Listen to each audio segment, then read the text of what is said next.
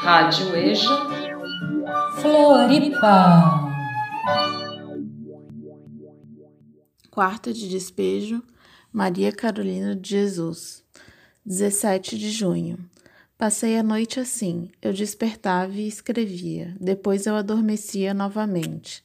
Às cinco da manhã, a Vera começou a vomitar. Eu dei-lhe um calmante. Ela dormiu. Quando a chuva passou, eu aproveitei para sair. Catei um saco de papel. Eu recebi só doze cruzeiros. Catei uns tomates e um pouco de alho e vim para casa correndo, porque a Vera está doente. Cheguei e ela estava dormindo. Com os meus ruídos, ela despertou-se. Disse estar com fome. Fui comprar leite e fiz um mingau para ela. Ela tomou e vomitou um verme. Depois levantou-se andou um pouco e de deitou-se outra vez. Eu fui no seu Manuel vender uns ferros para arranjar dinheiro. Estou nervosa com o medo da Vera piorar, porque o dinheiro que eu tenho não dá para pagar médico.